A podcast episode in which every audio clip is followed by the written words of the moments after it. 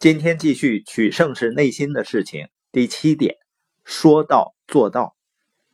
如果你想在内心取胜，你就要成为说到做到的人。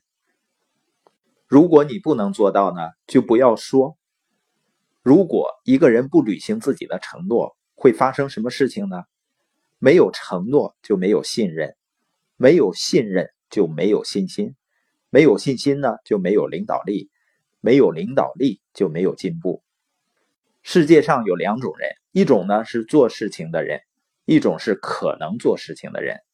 行动总是能取胜的，只有事情完成了，承诺才能被履行，许诺呢才能被保持。没有可能，没有也许，别人会清楚的看到你的立场，并决定是否指望你。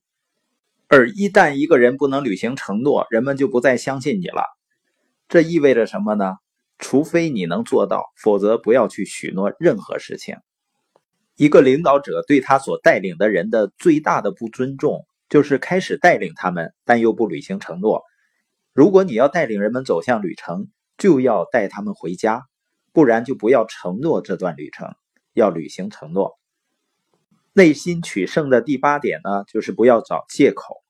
如果你想在内心取胜，就要消除所有借口。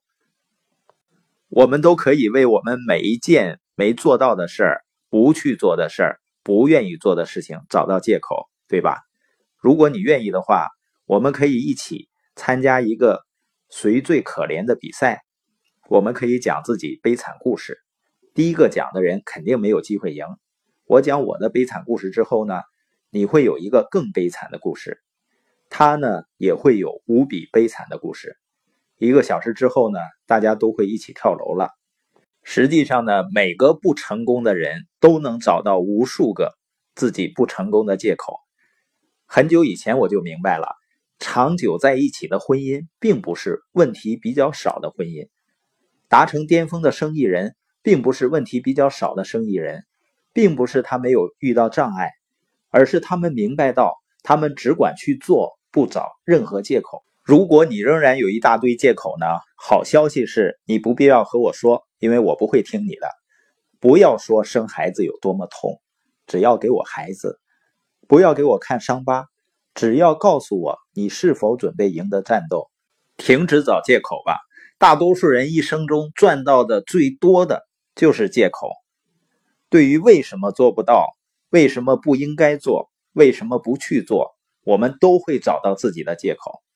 停止，停止找借口吧，开始行动。